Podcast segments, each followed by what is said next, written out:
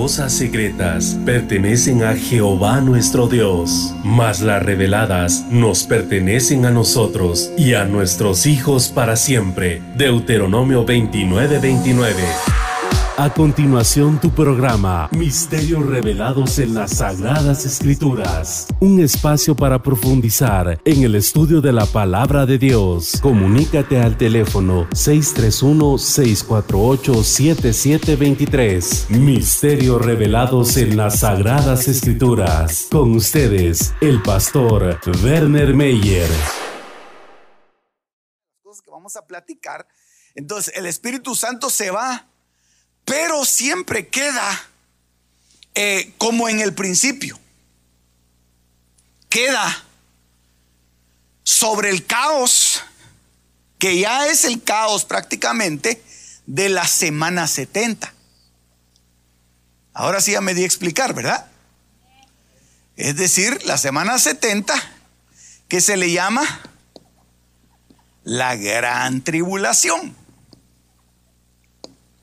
Entonces, viene la manifestación del Espíritu Santo de esta forma, pero no para salvación, porque si usted se da cuenta aquí no había una manifestación para salvación, sino que fue hasta el momento en que vino Cristo, en que el Espíritu Santo condujo a aquellos hacia la salvación y es el que nos conduce a nosotros ahora a la salvación. Pero esa manifestación ya no va a estar aquí presente. ¿Por qué?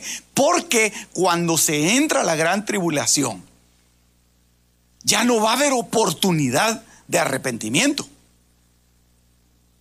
Es decir, los que entran salvos son salvos. Los que entran perdidos son perdidos. Eso lo hemos estado estudiando. Amén. Ok, entonces, eh, esto para, para aclarar un poco lo que hemos hablado.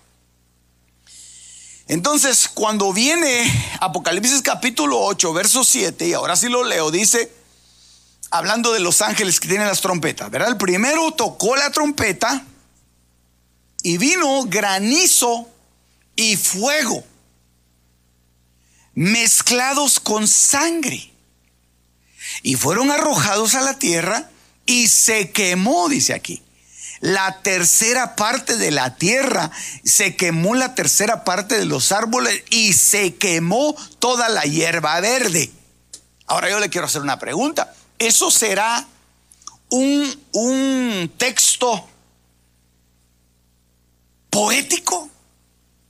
¿Qué piensa usted? ¿Verdad que no? ¿Será algo, digamos, como, como decir algo figurativo?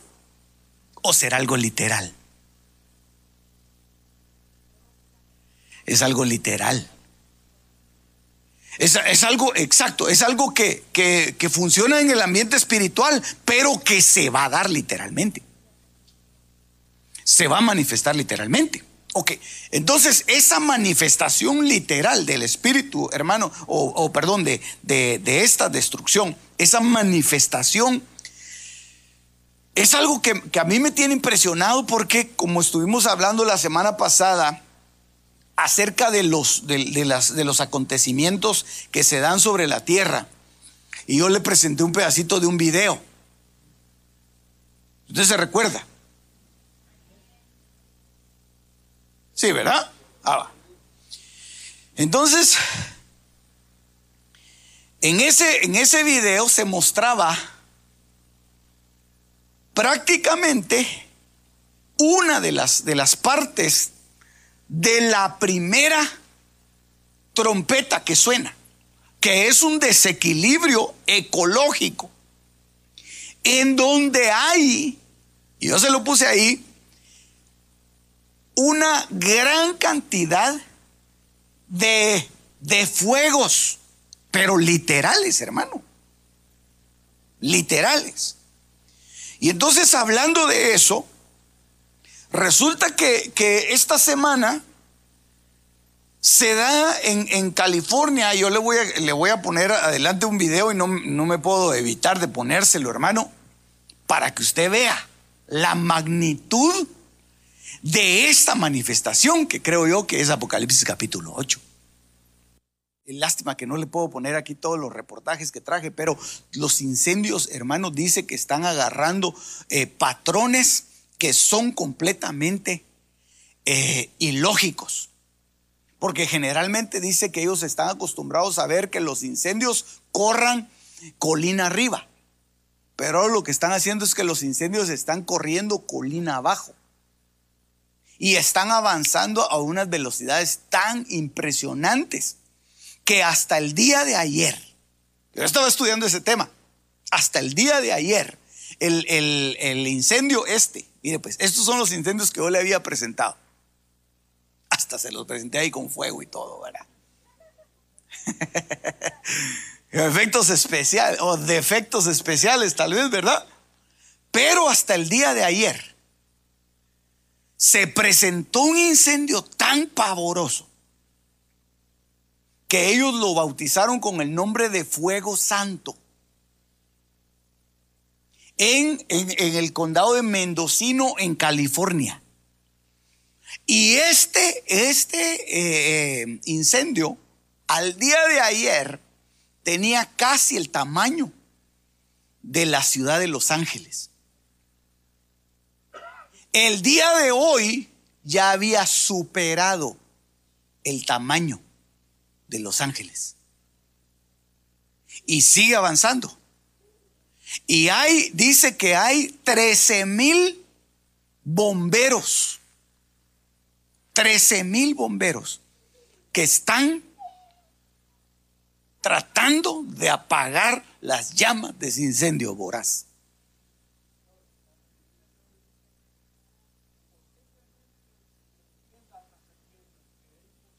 Es imposible apagarlo. Es imposible apagarlo. Dice que ellos han contenido el 2%. O sea, 13 mil bomberos trabajando día y noche han eh, logrado apagar solo el 2% del incendio. Ok, entonces le voy, a, le voy a presentar algo más, hermano. Ya no le voy a presentar videos porque a usted no le gustan. Ya la computadora detectó que a usted no le gustan los videos. Pero hermano, fíjese que a mí me llamó muchísimo la atención porque cuando yo veo un mapa en donde los en donde una de las cosas que se ha legalizado es el pecado, porque dice aquí no no estoy hablando de legalizar la marihuana como un uso médico, sino que estoy hablando legalizar la marihuana como un uso recreacional. Es decir, legalización del pecado las ciudades más fuertes en donde se ha legalizado son esas y los estados esas que están marcadas con color verde.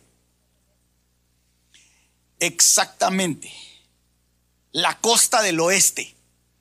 Y ahora si nosotros vamos y vemos un mapa en donde están, mire, hasta el día de hoy, los incidentes de, de fuegos, de incendios más grandes que actualmente están dándose se, se acumulan ni sabe usted dónde.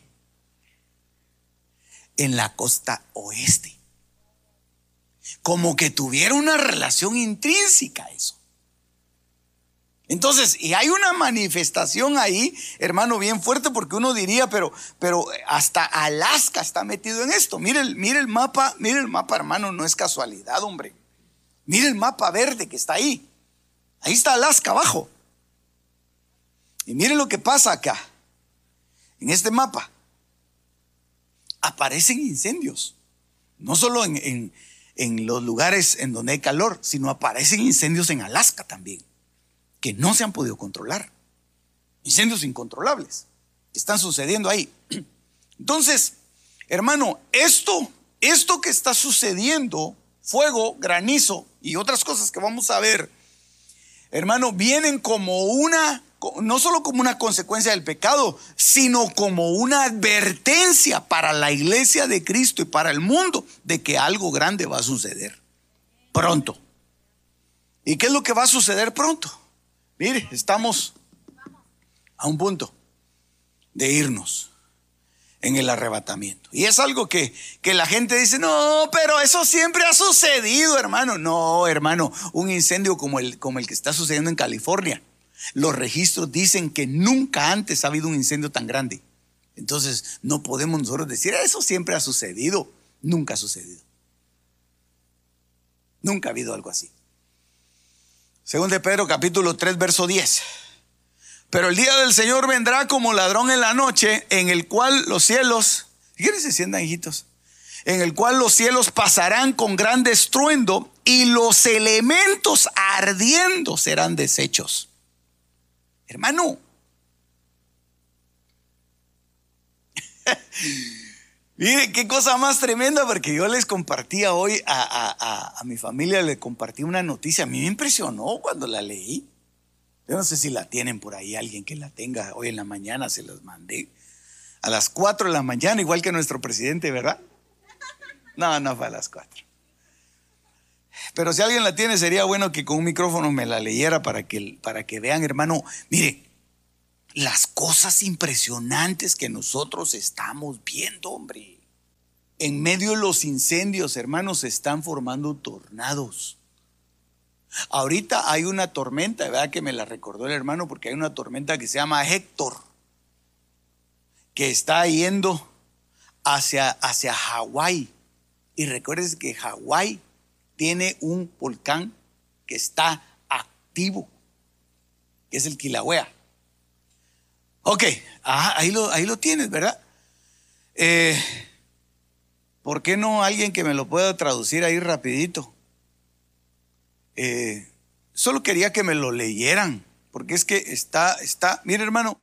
Dice, uno de los bancos más grandes del planeta, uno de los bancos más grandes dice que el planeta está, eh, se le están acabando los, los recursos naturales al planeta y advierte que ningún gobierno del mundo ni ninguna compañía estamos preparados para el cambio climático.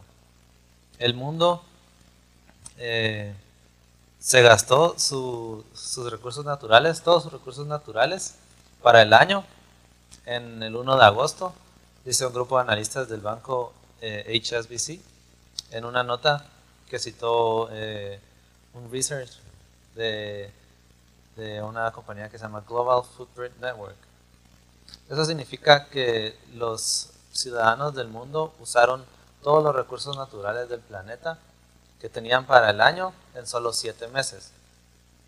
Citando el, este mismo, esta misma compañía, eh, GFN, el análisis que, hicieron ellos.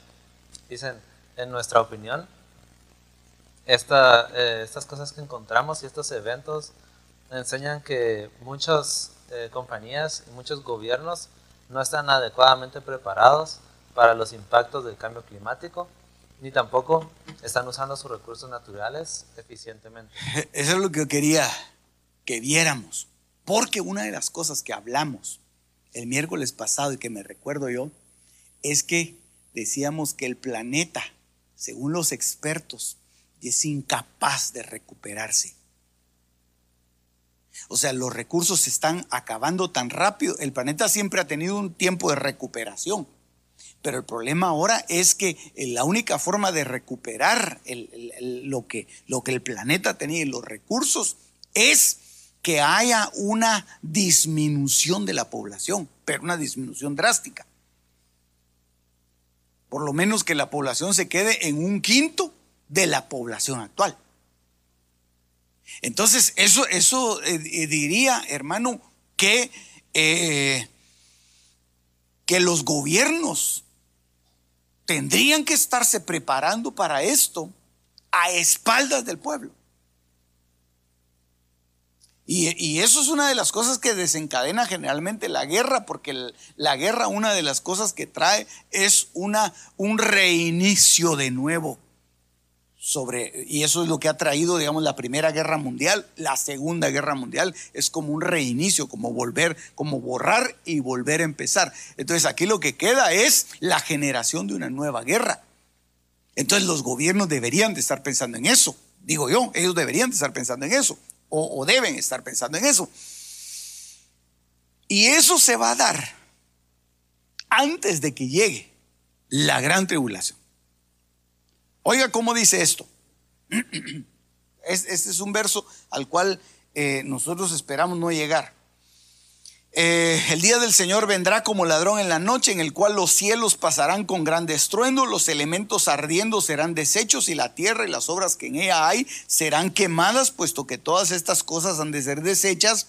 ¿Cómo no debéis vosotros andar en santa y piadosa manera de vivir?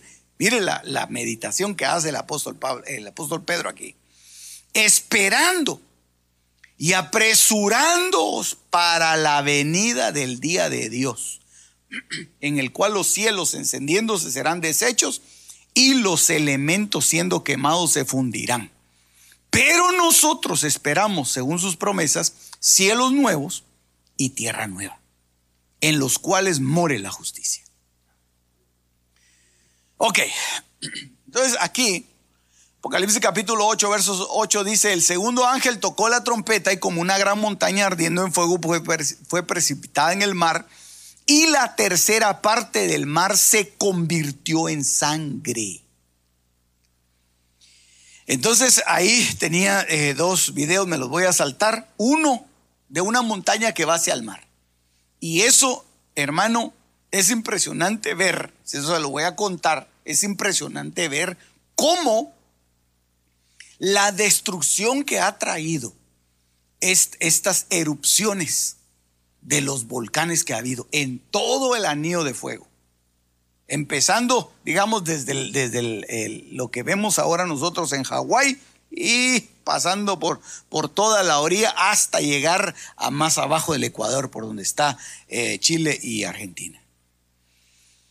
Eh, y murió la tercera parte de las criaturas que estaban en el mar. Eso también es una de las cosas que quería yo enseñarles acá, porque eh, el día de ayer estaban eh, recibiendo en, la costa, eso es en la costa este, estaban recibiendo una cantidad de, de peces muertos en el mar y que se están formando brigadas para poder atender esa emergencia y para poder limpiar toda esa, esa parte del mar que está eh, eh, quedando contaminada. Además de la isla basura.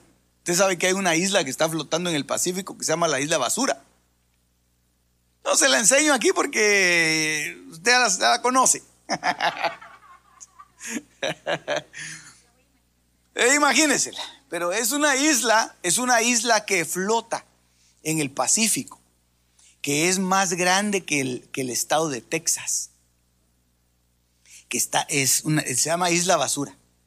Ahí están plásticos, ahí está todo, todo lo que ya no sirve y, por, las, por las mareas que se van formando como un remolino, se van juntando ahí y han, y han formado esa isla impresionante. Entonces, eso es la muerte del mar. Es decir, hermano, no es que nosotros seamos profetas de destrucción, de ninguna manera. Porque esperamos, hermano, que Dios tenga misericordia, como, como sucedió con, con Nínive, que hubo una profecía en contra de Nínive, pero Dios se demoró más de 40 días. Entonces yo creo que Dios puede tener misericordia todavía de los que estamos aquí por amor a aquellos que se han de salvar todavía. Amén. Y por los cuales nosotros debemos trabajar también. Ok, entonces veamos esto. Tres eventos que vienen. Y aquí es donde yo sigo adelante en el tema, porque estos solamente fueron unas espigas que quedaron de, la vez pasada, pero que me interesó mucho que usted las, las, pudiera, las pudiera ver de cerca, hermano. Porque son cosas que no son cosas que nosotros nos inventamos, sino son cosas que están sucediendo actualmente alrededor del mundo y que deberían llamarnos a la reflexión. Ok, estando él sentado en el monte de los olivos, los discípulos se le acercaron aparte diciendo, dinos, ¿cuándo serán estas cosas? ¿Y qué señal habrá de tu venida y del fin del ciclo?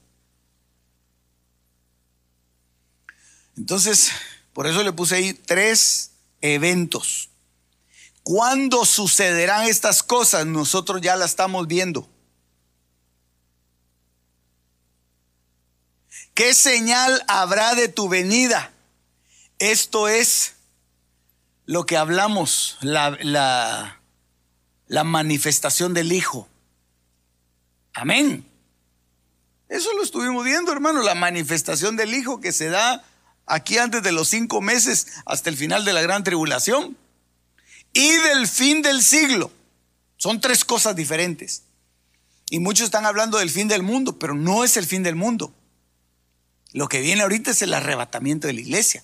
Para el fin del mundo todavía faltarían por lo menos mil años, que es el milenio más los siete de la gran tribulación.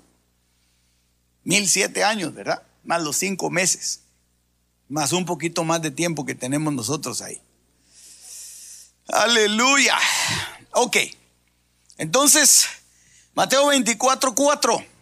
Respondiendo Jesús les dijo, mirad que nadie os engañe porque vendrán muchos en mi nombre diciendo yo soy el Cristo y a muchos se engañarán. Eso es el primer sello que habla de que eh, vi, dice, y oí a uno de los cuatro seres vivientes como con voz de trueno diciendo, ven, mira y miré y he aquí un caballo blanco, el que estaba sentado sobre él tenía un arco. Entonces, eso es la manifestación del anticristo vendrán muchos en mi nombre, porque la manifestación del anticristo también se da por etapas y por eso el apóstol Juan decía, han salido muchos anticristos.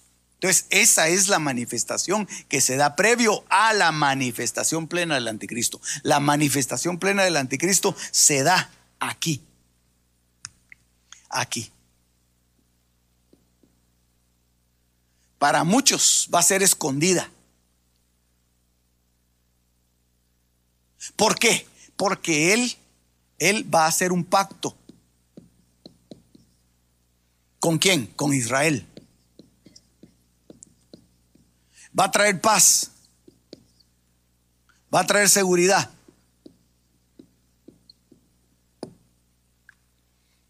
Por eso es que dice aquí que cuando estén diciendo paz y seguridad, entonces aquí se va a estar diciendo paz y seguridad, pero aquí se va a firmar el pacto. Entonces se va a manifestar para muchos. Cuando se firme el pacto, muchos van a saber que es Él. Pero ya se quedaron. ¿Por qué? Porque se da aquí. Y nosotros ya nos fuimos aquí. Entonces Israel va a estar contento. Ahorita lo que yo le, quiero hablar y, y, me voy a apurar, hermano, porque, porque me interesa llegar a eso. Eh, le quiero hablar qué es lo que va a pasar con Israel cuando esté aquí. A eso es a lo que quiero llegar. Lo que pasa es que usted me entretuvo ahí que quería ver el video y el video y el video. Una y otra vez. Mateo 24, 6. Oiréis de guerras, de rumores de guerras. Mirad que nadie, mirad que no os turbéis, perdón, porque es necesario que todo esto acontezca, pero aún no es el fin. Entonces, eso es el segundo sello. ¿Por qué? Porque el segundo sello dice que trae un, caballo bermejo, eh, bermejo, al que estaba sentado sobre él le fue dado poder de quitar la paz de la tierra y que se matasen unos a otros. Y le fue dada una gran espada. Entonces, esto habla de guerras y de rumores de guerras. Ok. Luego el Señor les vuelve a decir. Mire, está en Mateo capítulo 24 y está en Apocalipsis capítulo 6.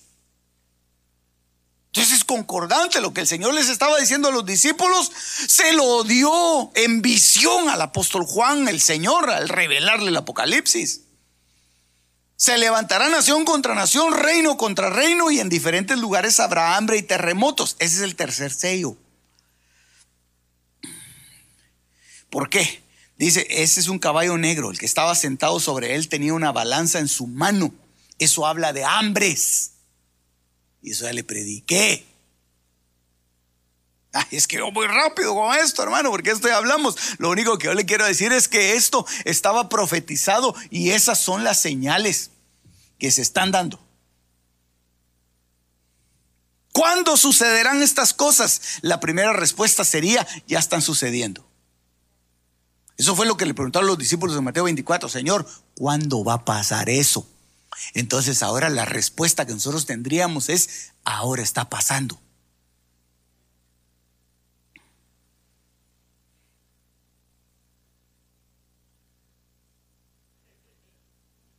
Amén. Y habrá hambres y pestilencia, el verso 7. Y el cuarto sello habla de un caballo pálido. y el que estaba sentado sobre él tenía por nombre muerte, y el infierno le seguía y le fue dada potestad sobre la cuarta parte de la tierra para matar con espada, con hambre, con mortandad y con las fieras de la tierra. Entonces, eso, eso habla, hermano, de pestes, eso habla de plagas. Y luego el quinto sello, entonces dice, os entregarán para ser atribulados. Os matarán, seréis aborrecidos de todas las naciones por causa de mi nombre. Entonces abrió el quinto sello y debajo del altar estaban las almas de los que habían sido muertos por causa de la palabra de Dios y por el testimonio que ellos tenían. Entonces, hermano, el, el Señor les reveló a los discípulos el Apocalipsis por, por anticipado. Eso es lo que va a pasar. Y entonces cuando vino el apóstol Juan, entonces él dijo, primero va a pasar esto, después va a pasar esto, después va a pasar eso. Pero el Señor ya se los había dicho a los discípulos. Entonces ahí tienen que estar atentos. Entonces ese fue un discurso que el Señor se lo dio a, sus discípulos, se los dio a los judíos, se los dio a los fariseos, se los dio a los escribas, hermano, y muchos pasaron de noche. Por eso es que nosotros no tenemos que pasar de noche, por eso tenemos que estar atentos. Tenemos que estar atentos, tenemos que estar limpiando nuestras vestiduras, porque el que tiene esta fe se purifica a sí mismo. El que tiene esa esperanza, hermano, se va purificando, se va purificando. El que no tiene esperanza y el que no cree eso, ah, sé que le importa. Ah, todavía falta el para que venga el Señor ahí, Dios. Así decía la abuelita que ya viene, que ya viene y nunca viene. Y por eso es que se han creado tantas teorías alrededor de eso, hermano. Y por eso es que da tanta, tanta vergüenza a veces ver a tantos predicadores hablando, hermano, de, enriquecerse, de que quieren comprar un barco, de que quieren comprar un, un transatlántico, de que quieren hacer saber cuántas cosas, hermano. Digo yo, pero ¿por qué no? Mejor buscamos la santidad y la purificación si tenemos la fe de que Dios va a venir, de que el Señor se va a manifestar. Yo creo que es lo que deberíamos de hacer. Una de las cosas que nosotros tenemos que hacer, hermano, mire, ya el Señor, ya el Señor nos abrió la puerta, el Señor nos acaba de dar, nos acaba de entregar en nuestras manos un templo hermoso. ¿Y qué vamos a hacer? Irnos a sentar ahí. Ay, hermano, nosotros tenemos que, buscar la forma de atraer a aquellos. Si por algo nos dio el Señor un granero grande, es porque hay que llenarlo de grano. Hay que llenarlo de grano y, y, predicar la palabra, enseñar la palabra, ministrar la palabra, atraer, hermano, tirar la red para empezar a sacar la cosecha del último tiempo. No podemos quedarnos contemplando el templo. Por eso es que el Señor, cuando sale aquí en Mateo capítulo 24, todos los discípulos le dijeron, Señor, ahora vamos a hacer un tour por el templo, Señor. Y querían enseñar el templo. El Señor lo primero que le dijo es los bajó de la moto, hermano. No quedará piedra sobre piedra, le dijo. No se emocionen tanto del templo. Lo que hay que hacer es que hay que prepararse. Entonces, esa es una preparación. El sexto ángel tenía la trompeta y entonces dice, suelta a los cuatro ángeles que están atados junto al gran río Éufrates. Entonces, déjeme decirle algo. Aquí, aquí inicia la tribulación. Desatan a esos ángeles, hermano, y se vienen a destruir lo que quede de la tierra.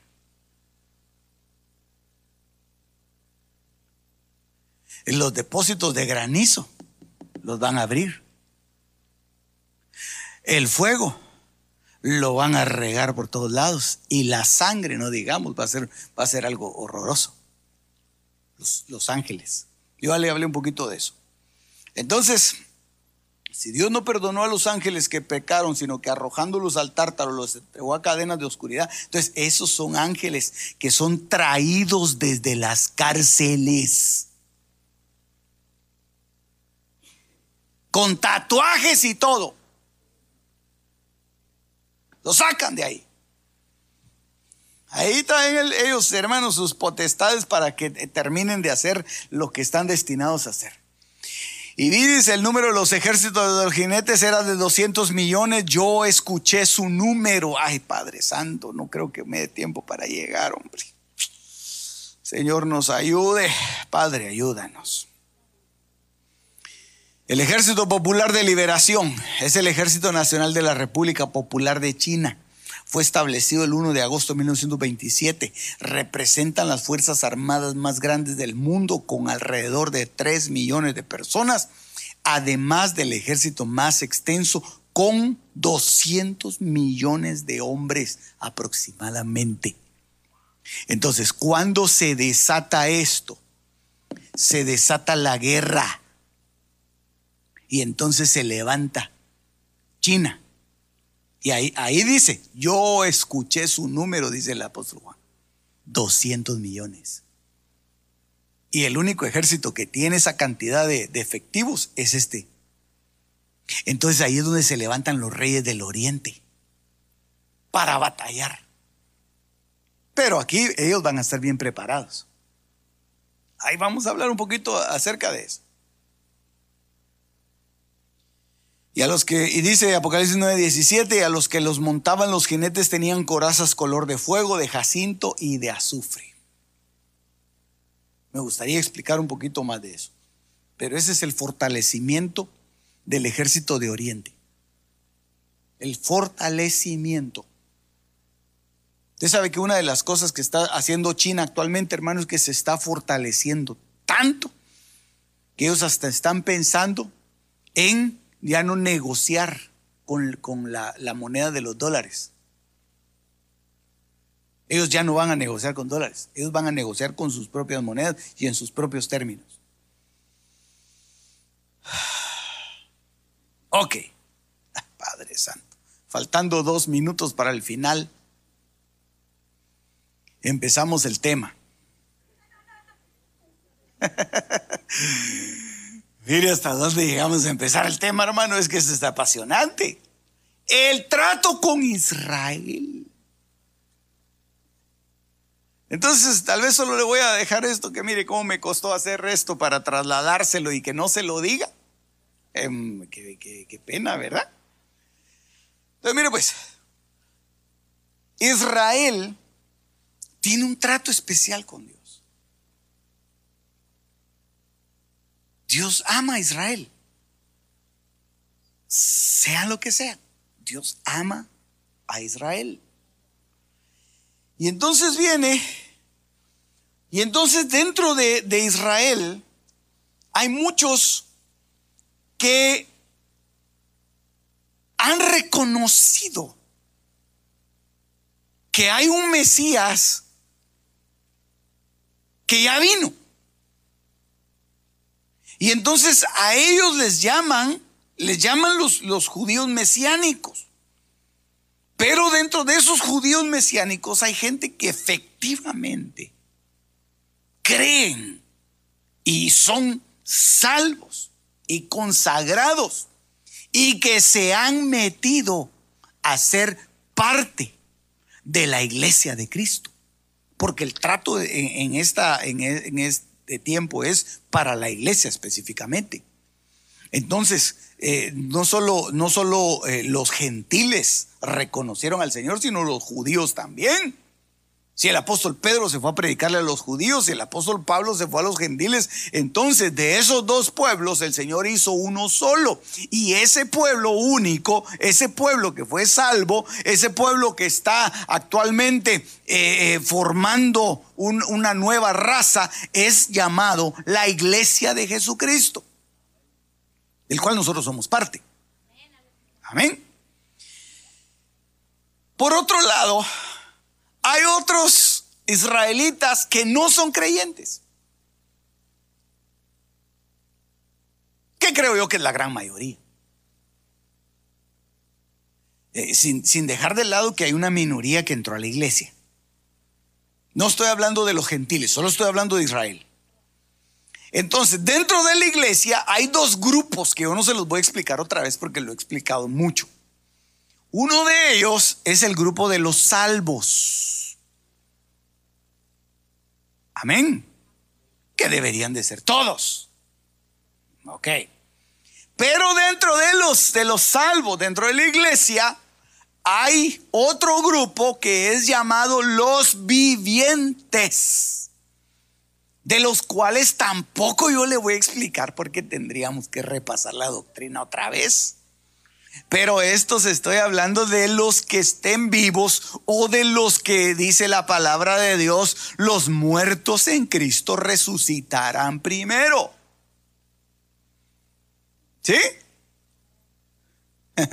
Luego nosotros los que estemos vivos, dice el apóstol Pablo, pero eso está hablando luego nosotros los vivientes. Entonces, dentro de los vivientes hay unos que ya se fueron y hay otros que están eh, sobre la tierra, pero que ellos son arrebatados. Entonces, dentro de la iglesia de Cristo, hermano, aquí, judíos, gentiles, más que vencedores nicones, vivientes, se van en el arrebatamiento. En el arrebatamiento. Se van. Bueno, nos vamos. ¿Verdad? Ok. Pero otros se quedan. No estoy hablando de los gentiles, le vuelvo a, otra vez a, hacer, a mencionar esto. Estoy hablando de Israel, porque es el trato con Israel. Entonces, de estos los salvos y los no creyentes entran en el periodo tribulacionario. Entonces, cuando le hablé yo de los gentiles que entraban a la tribulación, yo no sé si estoy hablando en chino, japonés, árabe o ruso, hermano, o lenguas angélicas, pero sí me estoy entrando a entender, ¿verdad? O solo voy yo, pastor ya se fue. Sí, sí me estoy dando a entender, hermano. No, pero de veras, me dice amén porque, porque si es así, o porque me ama, o porque ya se quiere ir. Ay, Señor Jesús. Hermano, estoy hablando de Israel. Dentro de los gentiles hay un grupo que se queda a la gran tribulación, unos salvos y otros perdidos. Dentro de Israel hay unos que se quedan a la gran tribulación, hay unos salvos y hay unos no creyentes que no les podemos llamar perdidos, es la diferencia, porque Israel tiene un trato especial.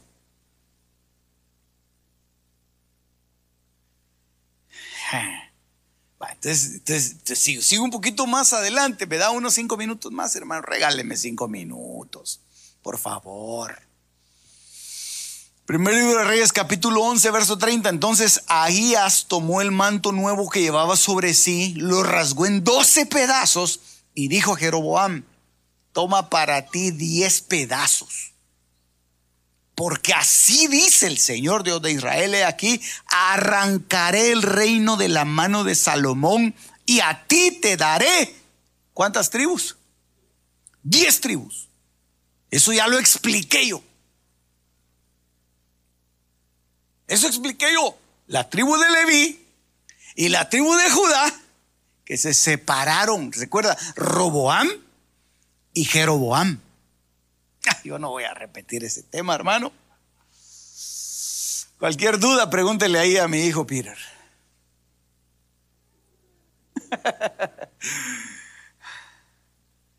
Sí, porque lo dimos en el, tema, en el tema número 7 yo le hablé acerca de, de Jeroboam, Roboam y cómo se dividió el reino.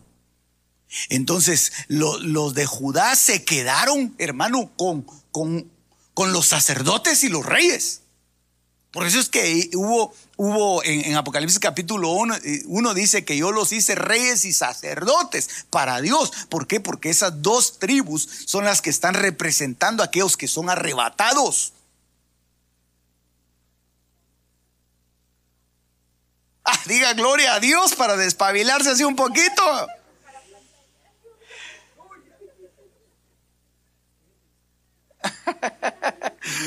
Entonces, mire, hermano, esas dos tribus están representando a los que se van. ¿Por qué? Porque la mayoría se queda. Jeroboam le dieron diez tribus.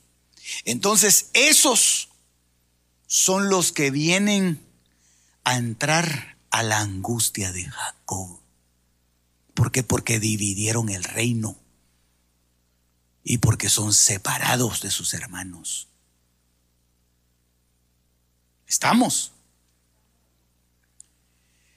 Entonces ya, ya se entiende de, de, una mejor manera. Es que no podía dejar el tema a media, ¿sabe por qué? Porque si no, no hubiera entendido esto que le voy a explicar ahora.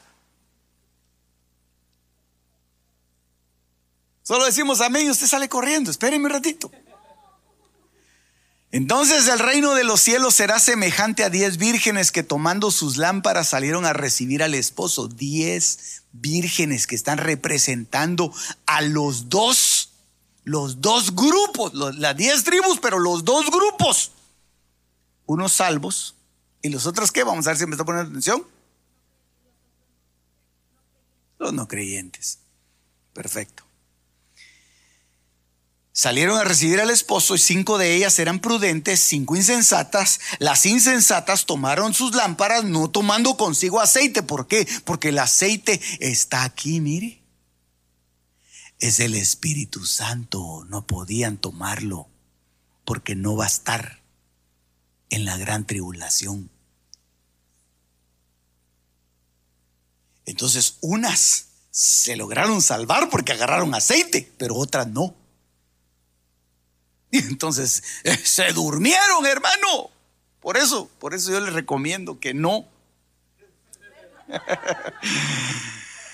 Mas las prudentes tomaron aceite en sus vasos juntamente con sus lámparas y tardándose el esposo. No está hablando del novio, está hablando del esposo. Y el esposo es alguien que ya está casado. Entonces estas vírgenes están esperando, aquí mire, pues estas, no, están esperando al esposo. Unas con fe y las otras sin fe. Unas no creen, otras sí creen. Pero las que creen se quedaron porque no dieron la estatura. Hermanos, si el arrebatamiento no es por creer, el arrebatamiento es un galardón. Por eso es que no es para todos. Es un galardón que se le da a los más que vencedores, los más que vencedores en las siete facetas que hablamos. Y tardándose el esposo, cabecearon todas y se durmieron y a la medianoche fue oído un clamor, he aquí viene el esposo salida a recibirle. Y entonces algunas de ellas ya no le dio tiempo. Y se quedaron otra vez, hermano, aquí. Esperando al esposo, esperando a Cristo. Entonces se hacen las fiestas de bodas. Y entonces ya participa Israel en la fiesta. ¿Por qué? Porque primero la boda Viene el esposo y se celebra la fiesta. Entonces da la idea, ¿sabe cómo qué? Como que se van estos en el arrebatamiento, se van a casar. Regresa el esposo para celebrar con las vírgenes. Y se hace una tremenda, hermano, una fiesta, no, no, una tremenda. Entonces ahí sí judíos y gentiles, pero bajo la, la, la autoridad y bajo la cobertura del Padre. Y entonces todavía ahí Ahí, eh, hermano, mire lo que pasa. Dice vuestras lámparas, dice, estén ceñidos vuestros lomos, vuestras lámparas encendidas. Vosotros es semejante a hombres que esperan cuando su Señor ha de volver de las bodas, para que cuando venga y toque, enseguida le abran. Bienaventurados aquellos siervos a quienes el Señor cuando venga haye velando, de cierto os digo que se ceñirá y hará que se sienten a la mesa y vendrá y les servirá y si viene la segunda vigilia o aunque venga la tercera vigilia, y los hay así, bienaventurados son aquellos siervos. Y esto sabed que si supieses el, padre de familia que ahora había de venir el ladrón, velaría ciertamente y no dejaría minar su casa. Vosotros pues también estad apercibidos, porque a la hora que no penséis, el Hijo del Hombre vendrá. Entonces, eh, para terminar, a la segunda vigilia o a la tercera vigilia, pero lo van a esperar. Por eso es que todavía aquí hay un grupo que entra y aquí hay otro grupo. Siendo cuidados por quién? Por los ministros que Dios deja para esa, esa tarea. Y ahora, ya, y ahora ya, le, voy a, le voy a dar un verso final para que nos vayamos bien bendecidos. ¿Le puedo dar un verso final, hermano? A la luz de todo eso que hemos hablado, si usted no ha cabeceado como las diez vírgenes, Va a entender esto. Lucas 17:37 y respondiendo le dijeron, ¿dónde Señor? ¿Dónde será eso Señor? ¿Dónde? ¿Dónde? ¿Dónde? ¿Dónde? Y él les dijo, donde esté el cuerpo, ahí también se juntarán las águilas. Eso está hablando de Israel. Israel siendo cuidado por las águilas. Y eso, y eso va ligado con Apocalipsis capítulo 12, en donde a la mujer se le dan las, las alas de la gran águila. Pero las águilas aquí son los ministerios que cuidan a estos que están aquí, que tienen que pasar por la tribulación. Pero son a la manera de los dos testigos. Con doble unción, como Eliseo porque es por eso Eliseo se enfrentó, se enfrentó a aquellos 42 muchachos, se recuerda. Y las dos, y las dos bestias. ¿Por qué? Porque eso eh, representan las bestias de la gran tribulación y las águilas enfrentándolos. Ay, Padre Santo. Qué cosa más tremenda. Vámonos. en el rapto. Vámonos en el rapto, hermano. Así que... Las cosas secretas pertenecen a Jehová nuestro Dios, mas las reveladas nos pertenecen a nosotros y a nuestros hijos para siempre. Deuteronomio 29:29. Este fue tu programa Misterios revelados en las Sagradas Escrituras. Te esperamos en el próximo de la serie con el pastor Werner Meyer. Comunícate al teléfono 631-648-7723.